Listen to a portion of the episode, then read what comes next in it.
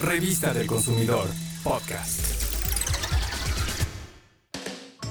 ¿Sabes por qué tus comidas deben incluir alimentos frescos y de diferentes grupos? Porque contienen sustancias tan pequeñitas como importantes, llamadas micronutrientes. Estos incluyen a las vitaminas y minerales. Las vitaminas son sustancias orgánicas presentes en los alimentos y necesarias para el funcionamiento celular, el crecimiento y el desarrollo normal. Para que tengas un buen aporte de vitaminas, debes consumir frutas y verduras, pollo, pescado, carne de res, charales, huevos, sardinas y ácidos grasos esenciales como aceite de oliva, aguacate, aceituna, ajonjolí, almendra, cacahuate, nuez, pepitas, pistaches, entre otros.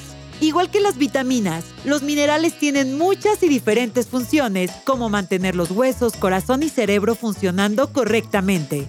No es indispensable conocer todos los micronutrimentos. Lo importante es que tu alimentación sea variada. Un buen aporte de minerales lo tienes en las verduras de hoja verde, como acelgas, berros y espinacas, además de las legumbres como los frijoles y lentejas, semillas como nueces y almendras, y los tubérculos, es decir, camote, papa, tapioca y betabel. Debes saber que los suplementos alimenticios incluyen vitaminas y minerales y otras sustancias, pero solo se deben tomar bajo prescripción médica. Aunque algunos suplementos ofrezcan aliviar síntomas o curar enfermedades, recuerda que eso es un engaño. En realidad no tienen esas propiedades y por eso se comercializan como alimentos, no como fármacos.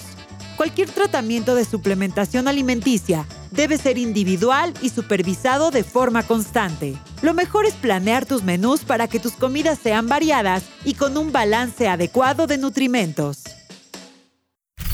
Revista del Consumidor, podcast.